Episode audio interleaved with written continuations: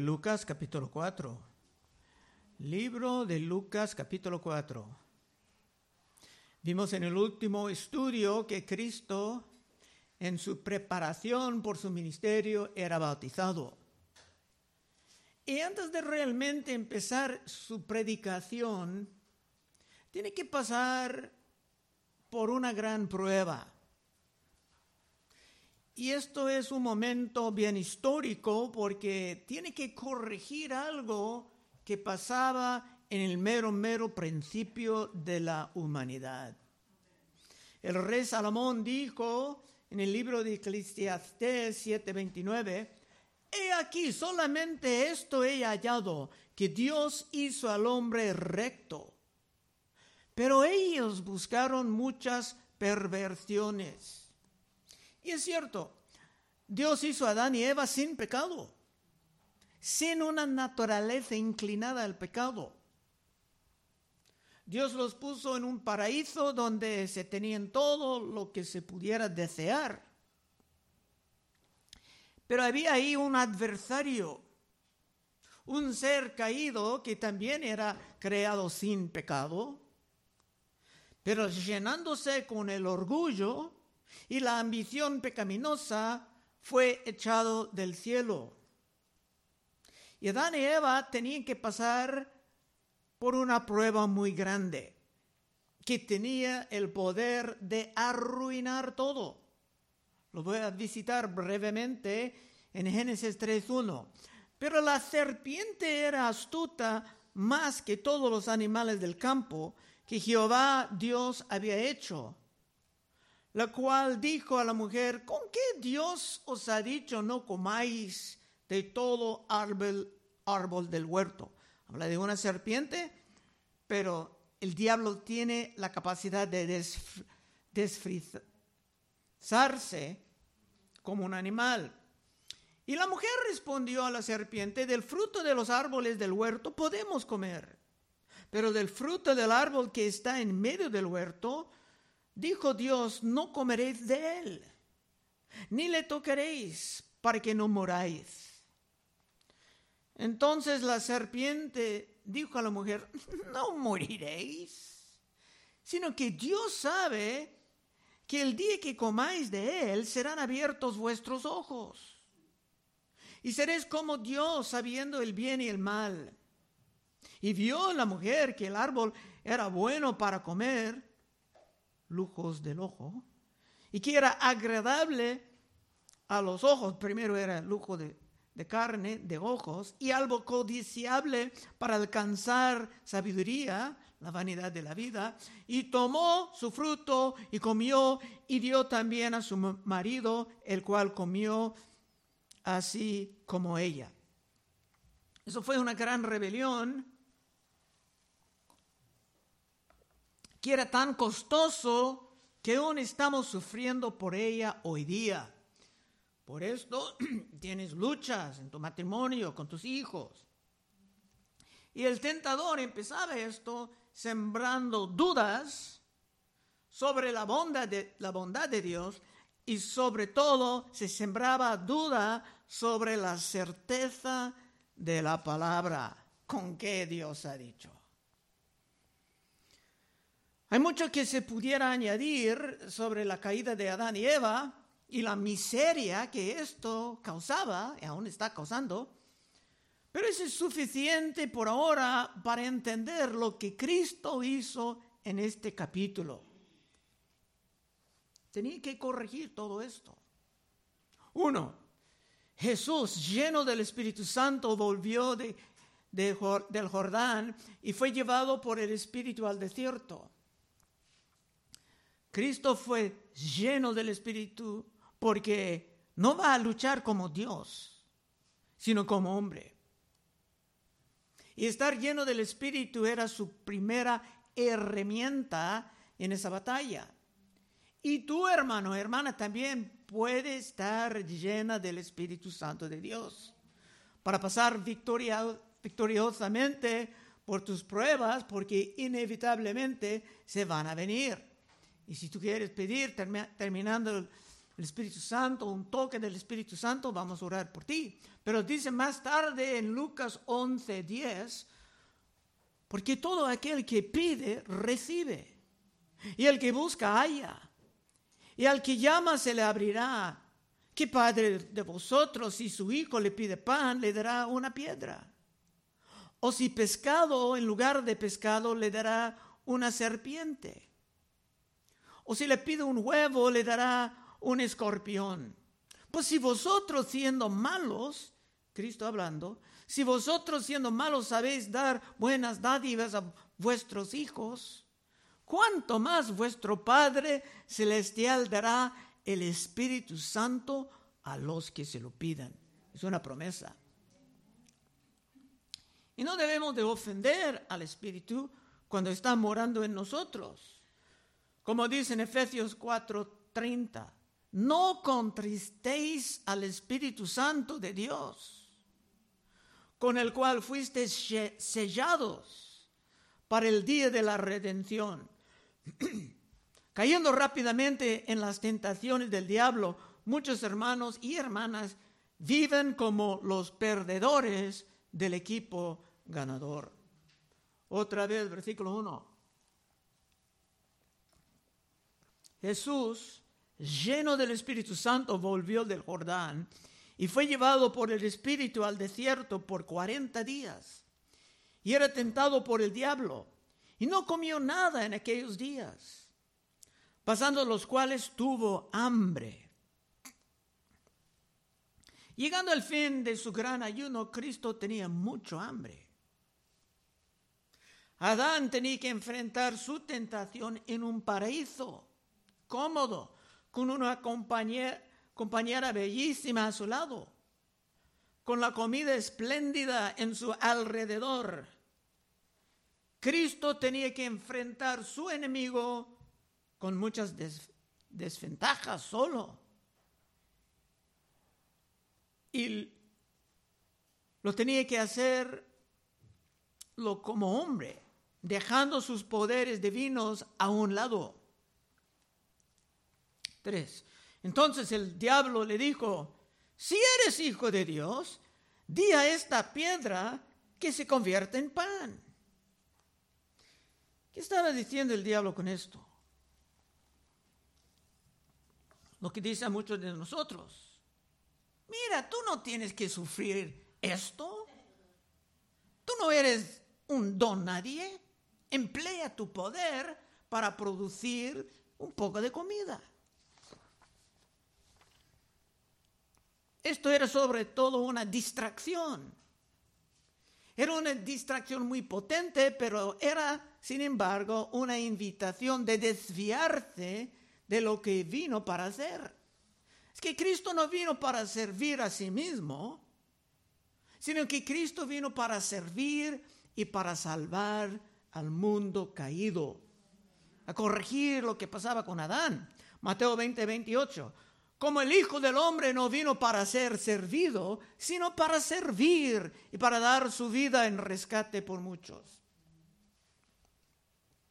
También como Adán y Eva, el diablo deseaba inspirar dudas sobre la bondad de Dios.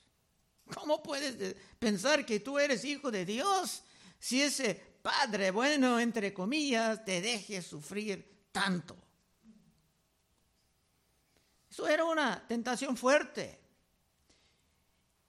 Y para estar exitoso en esto, Cristo tenía que sacar otra de sus herramientas. Versículo 4. Jesús respondiéndole dijo, escrito está, no solo de pan vivirá el hombre, sino de toda palabra de Dios. Cristo como hombre respondía con la palabra de Dios. Creciendo, Cristo era muy diligente en aprender la ley, porque esa cita viene del libro de Deuteronomio, Deuteronomio 8.3. Y te aflijó y te hizo tener hambre. el pueblo de Dios también tenía hambre en el desierto. Y te sustentó con maná, comida que no conocías tú, ni tus padres, la habían conocido para hacerte saber que no solo de pan vivirá el hombre, mas de todo lo que sale de la boca de Jehová vivirá el hombre. Cuando Cristo era más joven, se invirtió su tiempo en el estudio de la palabra. No solamente pudo citar la palabra, sino que por mucha meditación en ella entendía lo que la palabra estaba comunicando. Y cuando San Pablo enseñaba sobre la guerra espiritual, dijo que la fe y la palabra eran parte de nuestra armadura. Efesios 6, 16. Sobre todo, tomad el escudo de la fe con que podáis apagar todos los dardos de fuego del maligno. Y eso es lo que estamos viendo en este capítulo. Cristo estaba levantando su escudo de fe y apagando los fuegos del maligno. Y tomar el yelmo de la salvación y la espada del Espíritu, que es la palabra de Dios. Es una arma. Hay muchos Muchos que son cristianos que no son cristianos en serio, porque si realmente eran serios, estarían escondiendo la palabra en sus corazones. Salmo 119 y 9. ¿Con qué limpiará el joven su camino? Con guardar tu palabra. Con todo mi corazón te he buscado. No me dejes desviarme de tus mandamientos. En mi corazón he guardado tus dichos para no pecar contra ti. La palabra no atrapada en tu teléfono, no atrapada en tu Biblia, sino la palabra guardada en tu corazón. Será una herramienta del victorioso. Bueno, el diablo no lograba nada con esa tentación y por esto se va a intentar otras. Cinco. Y le, le llevó el diablo a un alto monte y le mostró en un momento todos los reinos de la tierra. Eso es un ejemplo de la manera en que el diablo puede jugar con tu mente. El diablo hasta puede plantar pensamientos extraños en tu corazón. Lo voy a tratar de comprobar esto si no has sabido de esto.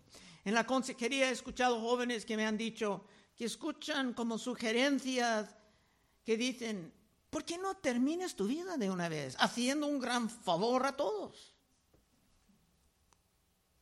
Esto quiere decir que tú tienes que estar alerto a los pensamientos que vienen a ti. Tú tienes que tomar cautivo los pensamientos extraños que aparecen en tu mente. Segundo de Corintios 10, 4.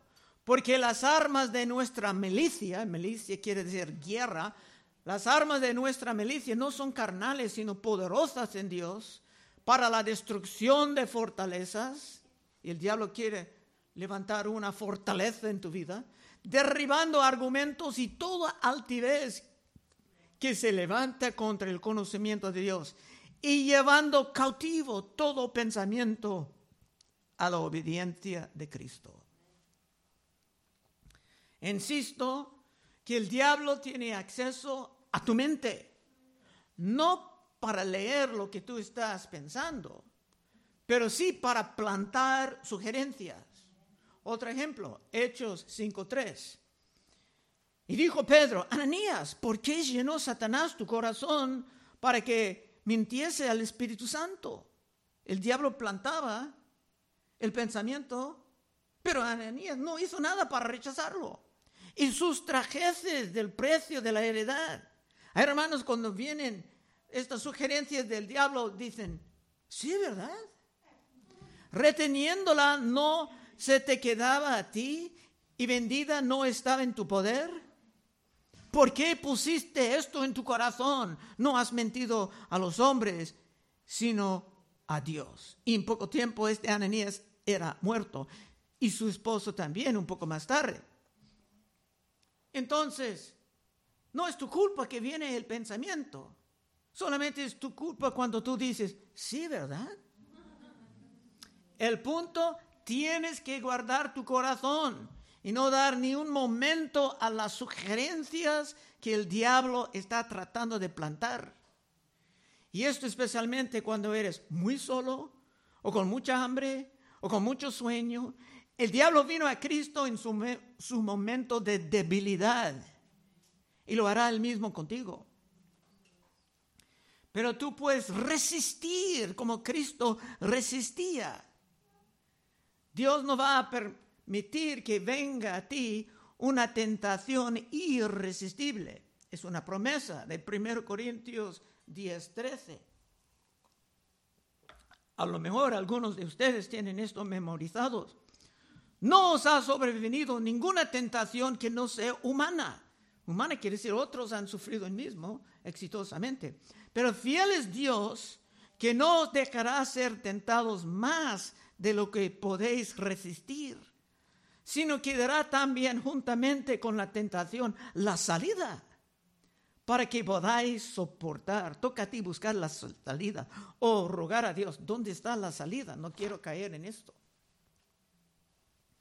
Y lo puedes soportar buscando la salida y resistiendo el enemigo. Santiago 4:7. Someteos pues a Dios, resistid al diablo y huirá de vosotros un mandato y una promesa. Tú tienes que resistir, Dios ha prometido, Él va a ir de ti. Y esto es lo que estamos observando en este capítulo. El gran vencedor estaba resistiendo al diablo y empleando todas las herramientas pertenentes a la gran batalla. Cinco. Y le, le llevó el diablo a un alto monte y le mostró en un momento todos los reinos de la tierra.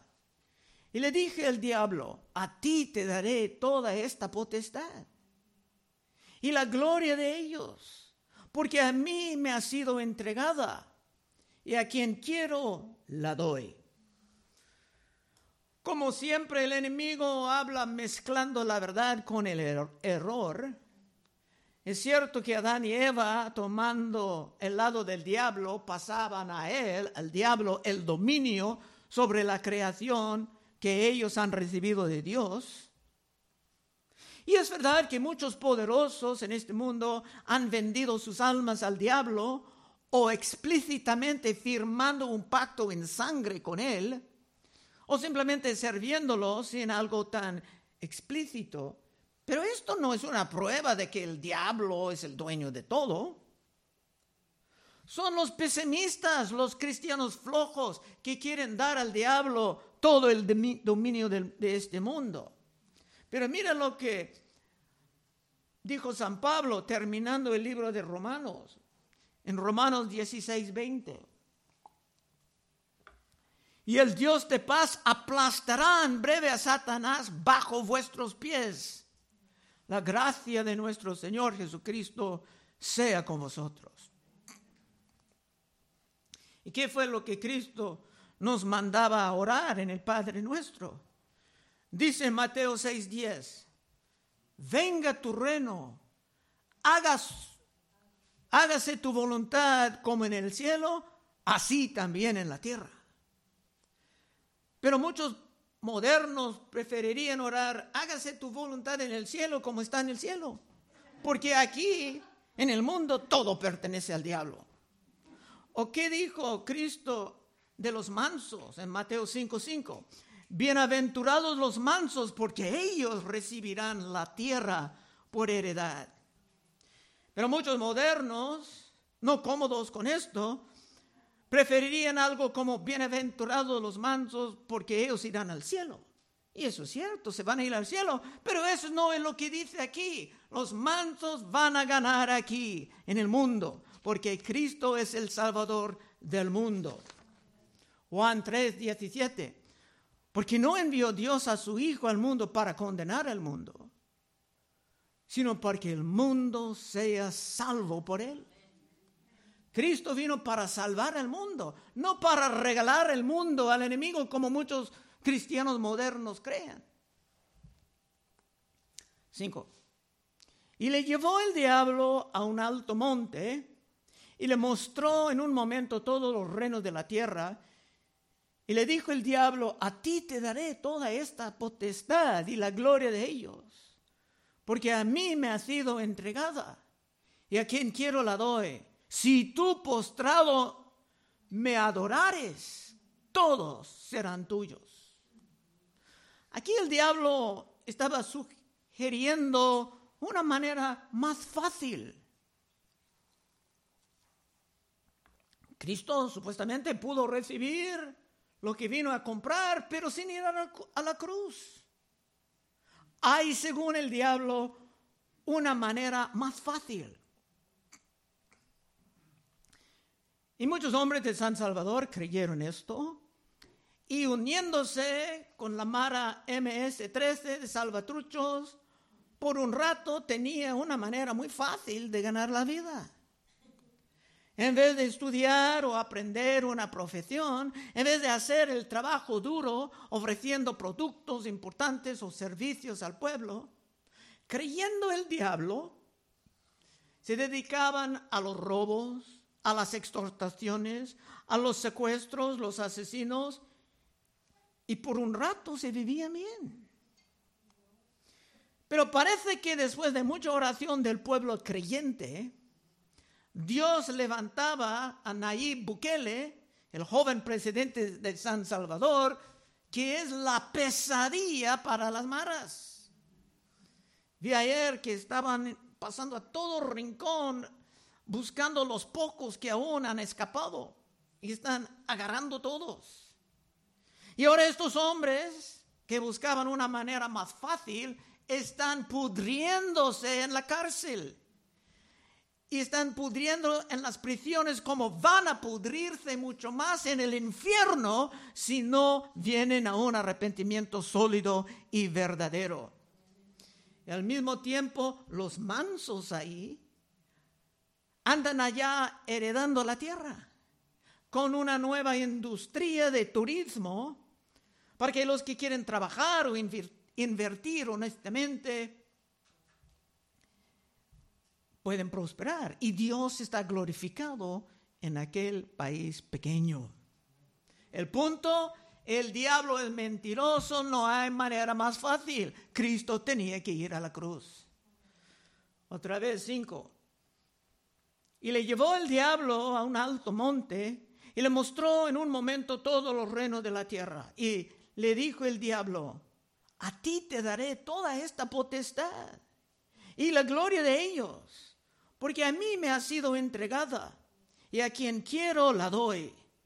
Si tú postrado me adorares, todos serán tuyos. Y se pudiera nombrar muchachas de familias cristianas aquí en los Estados Unidos que han vendido sus almas para ser cantantes famosas buscando la manera más fácil y sirviendo al diablo para la destrucción eterna de sus almas. Eso no es un juego, sino que el diablo quiere tu alma para siempre. 8.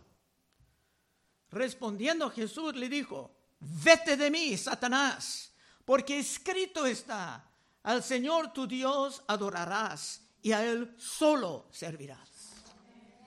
Esto es una de las armas más potentes la resistencia. Otra vez Santiago 4:7. Someteos pues a Dios, resistid al diablo y huirá de vosotros. Resistid al diablo y huirá de vosotros. Resistid al diablo y huirá de vosotros. Antes que nada, hermana joven, hermano, tienes que aprender a resistir ese enemigo infernal. Esto es lo que el capítulo nos está enseñando. Porque en el caso de Cristo, el diablo no iba a desistir tan fácilmente porque todo, todo el mundo estaba en juego. Nueve. Porque dice que estaba ahí mucho tiempo y pasaba por muchas tentaciones. Y le llevó a Jerusalén y le puso sobre el pináculo del templo y le dijo, si eres hijo de Dios, échate de aquí abajo. Porque escrito está, ahora el diablo está citando el diablo. las escrituras, a lo mejor, si no estás muy en serio, el diablo sabe más de las palabras que tú. Porque escrito está, a sus ángeles mandará acerca de ti que te guarden y en las manos te sostendrán para que no tropieces con tu pie en piedra. Esta era una tentación a la presunción. Era una sugerencia de poner Dios a la prueba. Échate abajo y eso va a forzar a Dios a salvarte. Y el diablo puede hacer esto contigo también. Vas a pecar con una relación ilícita de adulterio, de fornicación o de una de las perversiones sexuales tan comunes en nuestros tiempos, en que muchos hermanos han unido con los perdedores del equipo ganador. El diablo puede decirte, mira hermanita, hazlo de una vez. ¿No es tu Dios misericordioso? Él te perdonará. Tienes que dar rienda suelta a tu carne mientras estás joven. Y así viene la tentación de poner Dios a la prueba. En que uno hace lo que quiere, lo que quiere la carne para probar que Dios tiene que perdonarte. Es un juego sumamente peligroso. Y es mejor contestar como Cristo contestaba en versículo 12. Respondiendo Jesús le dijo, dicho está, no tentarás al Señor tu Dios. Eso quiere decir, no pongas tu Dios a la prueba. En aquel momento Cristo mismo era bajo prueba como hombre y no sería nada correcto probar a Dios en esto. 13, último verso que vamos a tener hoy. Y cuando el diablo hubo acabado toda tentación, se apartó de él por un tiempo, solamente por un tiempo. Cristo salió de todo esto como victorioso, como vencedor, pero la batalla iba a continuar más tarde. Esa guerra apenas estaba empezando porque, como dije, el mundo entero estaba en juego aplicación. Quiero terminar con una aplicación breve y simple. En muchas partes del mundo tú puedes encontrar ladrones, prostitutas, que dicen que tienen que robar, o tienen que vender a sus cuerpos, o se tienen que vender drogas para conseguir la vida. Y estas son puras mentiras del diablo. Aunque vienen tiempos duros, solamente son pruebas, no son una justificación de romper los preceptos de Dios. Habacuc 3:17. Ojalá no eres una de las personas que jamás ni ha leído Habacuc, ni sabes que Habacuc está en la Biblia. Pero en Habacuc 3:17 dice, aunque la guerra no florezca, ni en las vides hay frutos, aunque falte el producto del olivo, y los labrados no den mantenimiento, y las ovejas sean quitadas de la majada, y no hay vacas en los corrales, con todo yo me alegraré en Jehová, y me gozaré en el Dios de mi salvación. Es una fe inquebrantable. Y si tú quieres vivir como ganador, del equipo de ganadores, sino como otro perdedor del equipo de ganadores. Puedes pasar al frente en unos momentos y oraremos contigo, pidiendo el poder del Espíritu Santo en tu vida. Finalmente, Cristo prometía en Mateo 6:31, no os afanéis pues diciendo, ¿qué comeremos? ¿O qué beberemos? ¿O qué vestiremos? Tengo que robar, tengo que vender mi cuerpo. Porque los gentiles buscan todas estas cosas, pero vuestro Padre Celestial sabe que tenéis necesidad de todas estas cosas. Mas buscad primeramente el reino de Dios y su justicia, y todas estas cosas os serán añadidas. Vamos a orar. Oh Padre, te damos gracias que tú estás animándonos, Señor, fortaleciéndonos con tu palabra, con tu Espíritu Santo, Señor. Ayúdanos a salir de, aquí hoy día como vencedores y como más que vencedores, porque tú has sido nuestro ejemplo y nuestro poder. Todo lo puedo en Cristo que me fortalece. Te damos gracias en el nombre de Cristo. Amén. Bueno, hermanos, estaremos enfrente.